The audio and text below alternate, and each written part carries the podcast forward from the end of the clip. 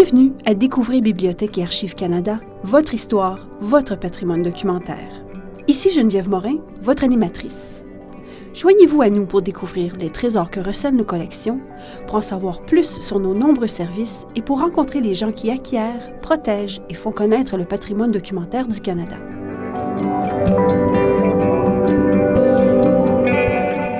Mois d'avril 2017 marque le centième anniversaire de l'attaque et de la prise de la crête de Vimy, lorsque les quatre divisions du corps canadien ont travaillé ensemble pour la première fois. Cette incursion faisait partie d'une bataille plus vaste qui s'est déroulée en avril et en mai cette année-là à Arras, en France. Pendant la Première Guerre mondiale, plus de 25 000 Canadiens ont servi auprès du British Flying Service comme pilotes, observateurs et mécaniciens, et bien que la crête de Vimy soit plutôt connue comme offensive terrestre, bon nombre de préparations pour l'assaut ont eu lieu dans les airs. Dans la deuxième partie de cet épisode en deux parties, nous discutons avec Bill Rowling, historien et auteur de Survivre aux tranchées, ainsi que Hugh Halliday, auteur et conservateur à la retraite du Musée canadien de la guerre, afin de discuter du rôle qu'ont joué le Canada et ses alliés dans les airs au-dessus de la crête de Vimy et d'Arras en avril 1917 un mois qu'on a appelé Avril sanglant. Nous parlerons ici des tentatives du Canada de créer sa propre force aérienne pendant la guerre. Nous écouterons aussi des anecdotes sur quelques personnages clés ayant distribué à la réputation du Canada en temps de guerre, y compris des théories concernant Billy Bishop, le célèbre as canadien de l'aviation. Nous conclurons en traitant des ressources pouvant être consultées ici, à Bibliothèque et Archives Canada, par les chercheurs intéressés par ces sujets.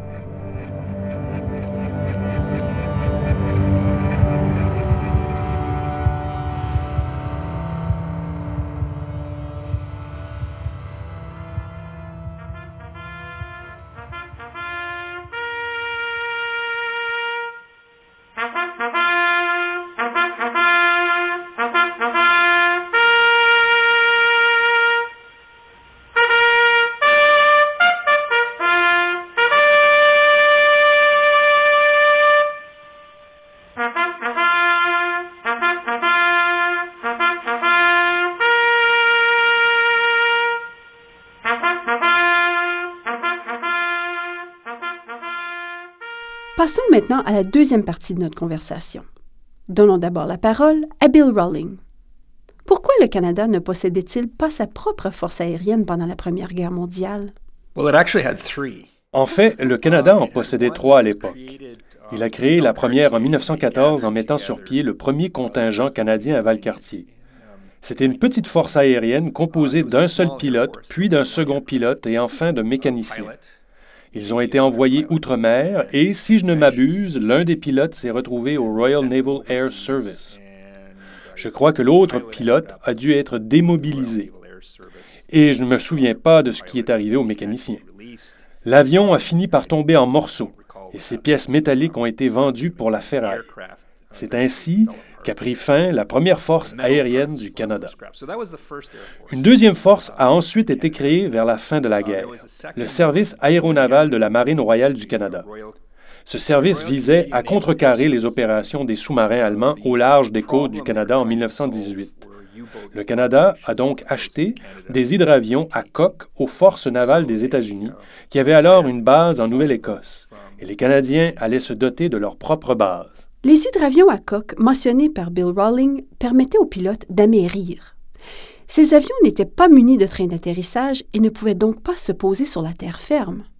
Le premier a été conçu, construit et piloté par l'aviateur américain Glenn Ash Curtis en 1912. Au cours de la Première Guerre mondiale, ces hydravions servaient principalement à effectuer des opérations de reconnaissance, de patrouille et de bombardement. And so the idea being that they would patrol ils servaient donc à patrouiller pour trouver des sous-marins allemands et communiquer leur position à des navires dans le but de les couler. Néanmoins, ils commençaient à peine à s'organiser lorsque la guerre a pris fin. Voilà donc toute l'histoire de la deuxième force aérienne canadienne. La troisième, créée sur le front occidental et en Grande-Bretagne, est le Corps d'aviation canadien, très semblable au Royal Flying Corps. À cette époque, le Canada disposait de suffisamment de pilotes et de personnel au sol pour former sa propre organisation. Je crois qu'à l'origine, le Canada avait l'intention de créer six escadrons. Les Britanniques lui ont dit qu'il pouvait en avoir deux. Une fois encore, la guerre a pris fin avant que cette force soit bien organisée, même si elle avait déjà un commandant, un lieutenant-colonel promu au grade de commandant d'escadre du fait de son appartenance à la Royal Air Force, qui est ensuite redevenu lieutenant-colonel avant d'être promu de nouveau commandant d'escadre. La situation était très instable pendant cette période. Cette personne, Robert Leckie, était membre du Royal Naval Air Service. Puis, lorsque le Royal Naval Air Service et le Royal Flying Corps ont été fusionnés en 1918 pour créer la Royal Air Force, il est devenu membre de la Royal Air Force. Sachant qu'il était originaire du Canada et qu'il voulait y retourner, Leckie était le candidat idéal pour commander cette formation aérienne de deux escadrons, qui devint essentiellement une unité administrative. Je veux dire par là qu'il était principalement affecté à la démobilisation. C'est ainsi qu'est née la troisième force aérienne canadienne. Ainsi, le Canada a créé trois forces aériennes minuscules pendant la Première Guerre mondiale. Cependant, les autorités, le chef d'état-major et le directeur du service naval accordaient plutôt la priorité aux opérations navales et de l'armée de terre et estimaient que la contribution des Canadiens à l'aviation pouvait se restreindre au Royal Naval Air Service, au Royal Flying Corps ou, plus tard, à la Royal Air Force. D'ailleurs, au cours de la guerre, les deux services d'aviation ont créé des organisations au Canada pour recruter des Canadiens et les entraîner. Il y avait des centres d'entraînement près de Toronto et de Borden et à quelques autres endroits. D'autres installations étaient en construction en Colombie-Britannique lorsque la guerre a pris fin. Les Canadiens ont donc, pour ainsi dire, eu accès à toute cette organisation et les autorités ne voyaient pas la nécessité de créer une force aérienne canadienne à ce moment-là. Elles changeront d'avis après la guerre. La Commission de l'air a été créée peu après la guerre et chargée d'examiner la question de l'aviation civile et militaire. Elle recommandera la mise sur pied d'une force aérienne canadienne qui sera créée en 1920 et qui s'appellera plus tard l'Aviation royale canadienne. L'aviation royale canadienne ne tardera donc pas à être créée, car les autorités canadiennes se sont inspirées alors de ce que faisaient les autorités en Grande-Bretagne. Les Britanniques ont fini par opter pour une force aérienne distincte et le Canada leur a emboîté le pas. Hugh Halliday nous en dit plus sur cette première force aérienne, ne comptant qu'un seul avion, en 1914. Tout d'abord, à l'époque, nous n'avions rien qui s'apparentait à une force aérienne jusque dans les derniers moments de la guerre, alors que nous avons formé une force aérienne canadienne qui ne deviendra cependant jamais opérationnelle. Il est vrai que nous avions mis sur pied une petite force aérienne en 1914, le Corps d'aviation canadien, d'une drôle de façon d'ailleurs. Sam Hughes, alors ministre de la Milice et de la Défense, ne semblait absolument pas intéressé par l'aviation de quelque façon que ce soit. L'avion est une invention du diable qui n'aura jamais sa place dans une affaire aussi grave que la défense de la nation. Citation du ministre de la Milice et de la Défense du Canada, Sam Hughes, au début de la Première Guerre mondiale. Uh, Quoi qu'il en soit, à la fin d'août 1914, Lorsque le Canada a mis sur pied la première division de la Force expéditionnaire du Canada, Sam Hughes a envoyé le message suivant à Lord Kitchener, ministre de la guerre de la Grande-Bretagne. Soit dit en passant, nous vous envoyons une division. Avez-vous besoin de quelques aviateurs? Ce à quoi Kitchener a répondu, Nous pouvons en prendre six maintenant et peut-être quelques autres plus tard. À cette époque, le Canada ne possédait que cinq pilotes certifiés et aucun d'eux n'est un militaire. Néanmoins, le bureau de Sam Hughes à Valcartier, dans la ville de Québec, est fréquenté par un curieux personnage du nom d'Ernest Lloyd Janney. Janney est en fait un escroc qui obtient de Sam Hughes l'autorisation de créer le corps d'aviation canadien. Hughes nomme Janney capitaine, puis lui confie le commandement du corps et la somme de 5 000 pour acheter un avion. C'est ainsi que Janney amorce sa longue carrière d'arnaqueur, dont Sam Hughes est le premier à faire les frais. Seigneur! Janney se rend aux États-Unis, à Marblehead, au Massachusetts, où il achète un avion totalement inadéquat pour le service militaire, puis il le fait livrer par le pilote d'essai de l'entreprise, car Janney ne s'est pas encore volé. Le corps d'aviation canadien, composé d'un avion, de Janney, d'un autre officier et d'un sergent, s'embarque sur le navire qui amène la première division du Canada en Grande-Bretagne. L'avion est transporté dans le chargement en ponté et se démantibule pendant le voyage. Janney, dans un élan de frénésie, propose alors au général qui commande la division la formation d'un corps d'aviation canadien comprenant 12 avions, dont les coûts s'élèveraient à 297 000 et 17 sous. Le général lève les yeux de son bureau et lui dit Qui diable êtes-vous? Qui êtes-vous Quoi qu'il en soit, Johnny s'absente ensuite sans permission et rentre au Canada. Son départ sonne le glas du corps d'aviation canadien, dont la mauvaise réputation va probablement nuire plus que tout autre incident à la formation d'un corps d'aviation canadien au cours des trois premières années de la guerre. Sam Hughes a-t-il subi les contre-coups de cet événement? A-t-il dû... Pas de moins du monde. Je suppose que les gens avaient d'autres préoccupations à l'époque. Ils avaient d'autres préoccupations. Hugh nous en dit un peu plus sur le tristement célèbre Ernest Lloyd Janney. Janney s'est lancé dans toutes sortes de combines. À un moment donné, il fonde une école de pilotage à Toronto et prend l'argent d'environ huit élèves sans jamais leur remettre de diplôme. Il est difficile de savoir si l'un d'eux a réellement reçu quelques leçons de pilotage que ce soit. Il se rend ensuite aux États-Unis où il crée une entreprise de construction d'avions, puis construit un avion qui s'écraserait au décollage dès son premier vol. Il revient alors au Canada, où il s'insinue dans les bonnes grâces du service aéronaval de la Marine royale du Canada en 1918. Il n'y fait pas beaucoup de dégâts car le service est dissous juste après la signature de l'armistice. Puis, dans les années 1920, il fonde plusieurs entreprises d'aviation commerciale, dont la tâche principale semble être de vendre des actions dans le but de remplir les poches de Johnny. Ce personnage fascinant est même bigame.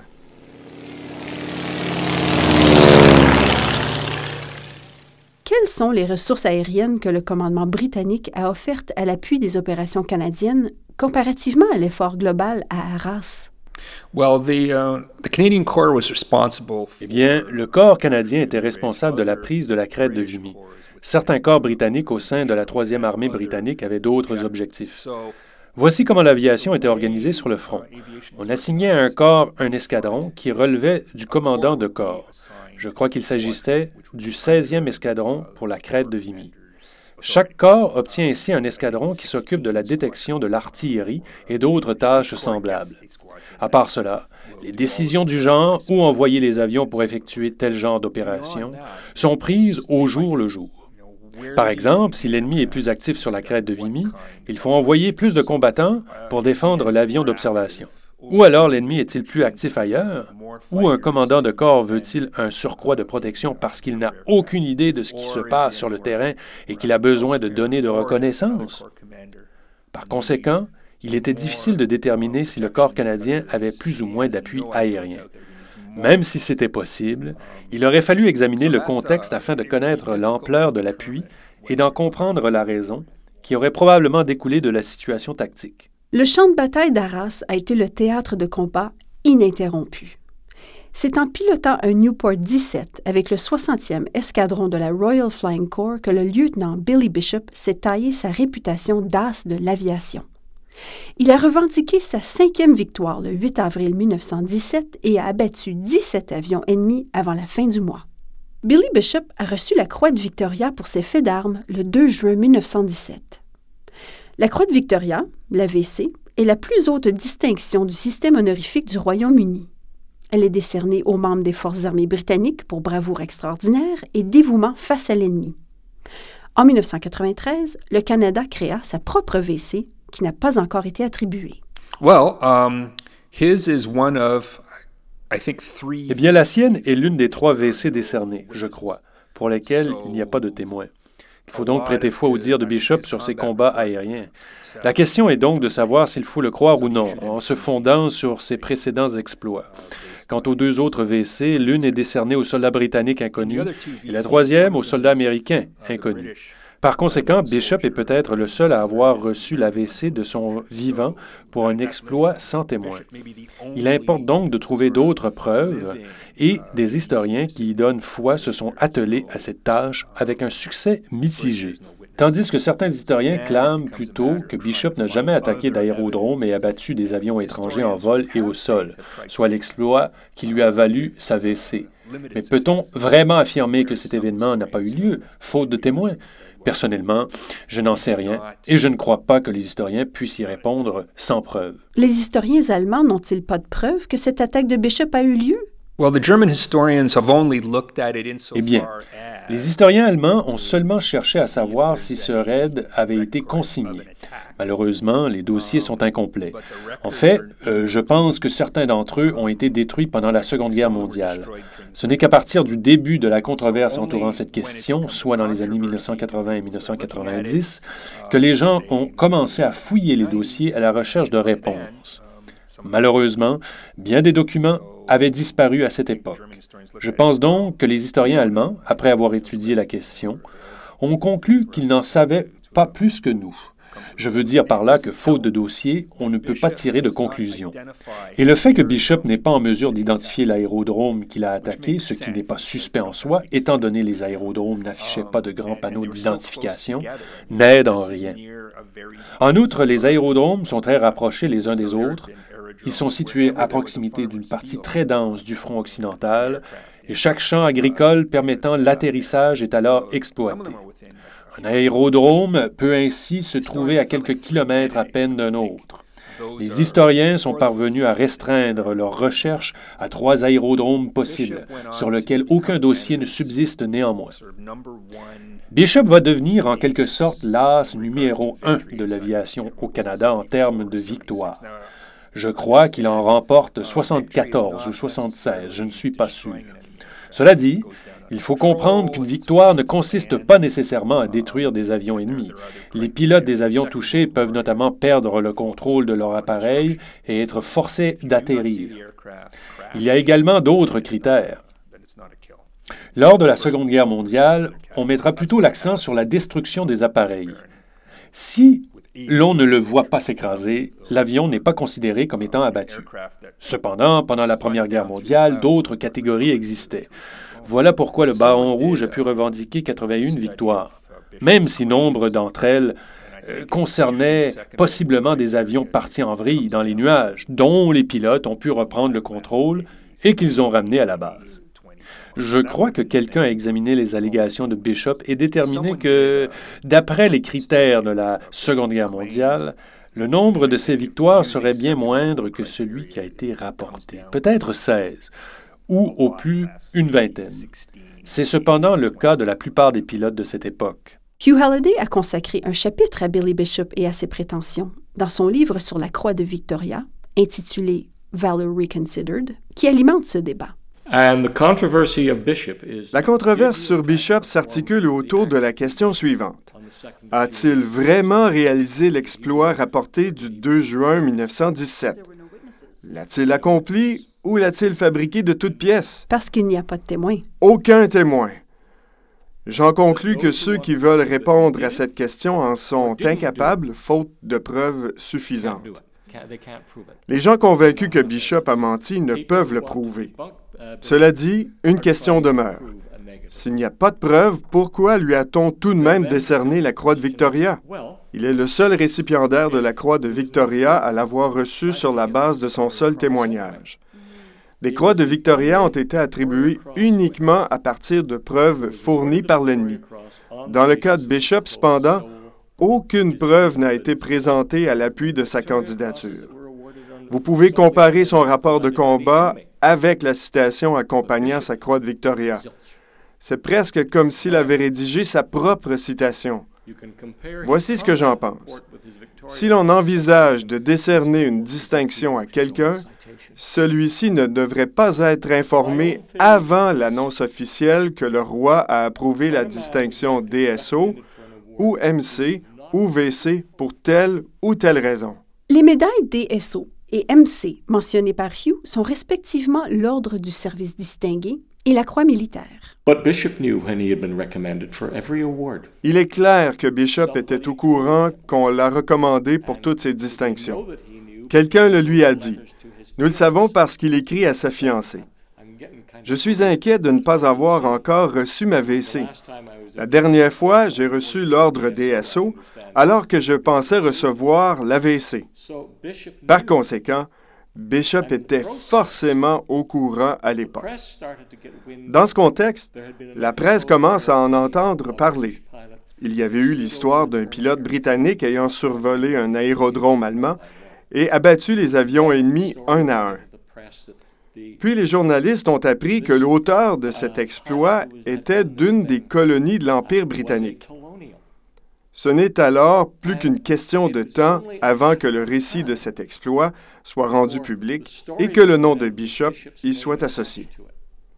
Les autorités se trouvent alors dans une position délicate.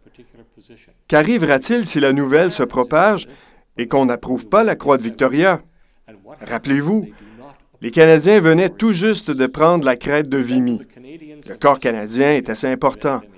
Le nombre de Canadiens dans le Royal Flying Corps augmente de façon exponentielle.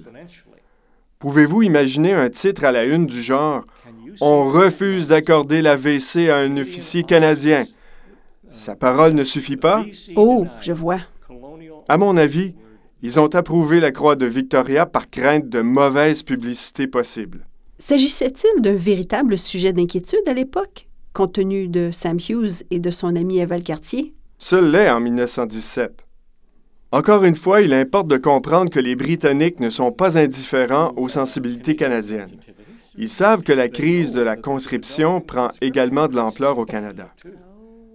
Encore une fois, un titre comme On refuse d'accorder la VC à un officier canadien. Sa parole ne suffit pas risque de nuire aux relations Empire-colonie. Oui, il y a de matière à réflexion ici.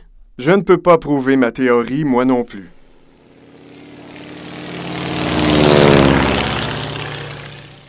Depuis 1971, BAC est le dépositaire des différents dossiers du personnel des hommes et des femmes qui ont servi dans le corps expéditionnaire canadien comme soldats, infirmières et aumôniers. Chaque dossier contient en moyenne de 25 à 75 pages et comprend des documents traitant de l'engagement d'une personne, de son entraînement, de ses antécédents médicaux et dentaires, de son hospitalisation, de sa discipline, de sa paix, des médailles qui lui ont été décernées, ainsi que de la démobilisation ou de son avis de décès. BAC numérise actuellement toute sa collection de dossiers du personnel du corps expéditionnaire canadien. Tous les dossiers du corps, y compris ceux qui ne sont pas encore numérisés, peuvent être consultés sur notre site Web. Dans les collections de BAC, quel type de documents avez-vous pu trouver pour orienter votre recherche? Nous pouvons commencer par les fonds personnels des membres du personnel. Par exemple, j'ai trouvé très utile les documents déposés ici par Wilfred Austin Curtis, un pilote de chasse devenu plus tard chef d'état-major de la force aérienne. On y trouve aussi le fond et le journal de bord de Fred McCall. Une énorme quantité de renseignements se trouve également dans ce que l'on appelle le MG40. Dans les années 1960, la section historique des forces armées rédige l'histoire, reportée depuis trop longtemps, de la force aérienne, en commençant par la Première Guerre mondiale. Elle envoie des chercheurs en Grande-Bretagne qui copient des centaines et des centaines de documents et les rapporte ici. Sid Wise s'en sert ensuite pour rédiger le livre intitulé Canadians in the First World War.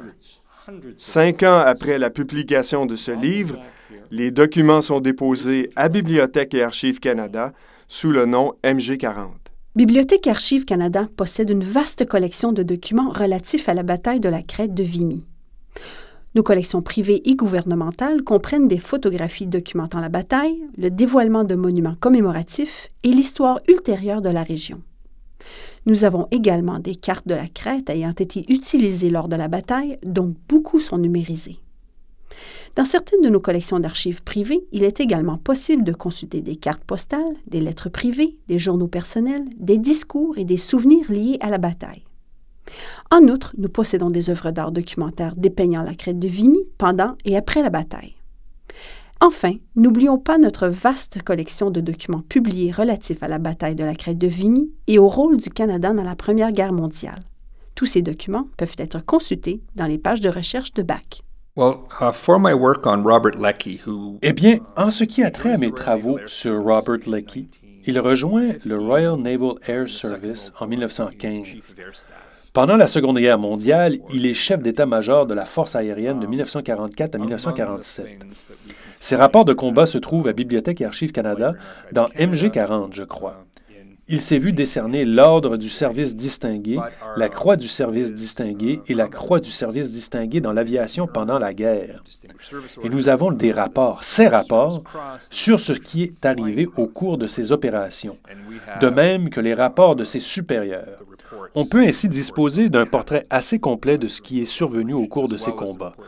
Je crois que les dossiers du personnel ont été copiés et sont disponibles ici, sans parler de la direction Histoire et patrimoine au quartier général de la Défense nationale qui, alors que je travaillais au volume 1 d'Histoire officielle de l'aviation royale du Canada, a photocopié toutes sortes de documents se trouvant de ce qui s'appelle aujourd'hui les Archives nationales du Royaume-Uni. Ces dossiers de l'Air Ministry sont faciles à retenir parce que, sauf erreur de ma part, ils se trouvent tous dans Air One. Ce sont en effet les premiers dossiers à avoir été créés. D'ailleurs, un grand nombre d'entre eux sont consultables sous forme de photocopie à Bibliothèque et Archives Canada et à la direction Histoire et Patrimoine.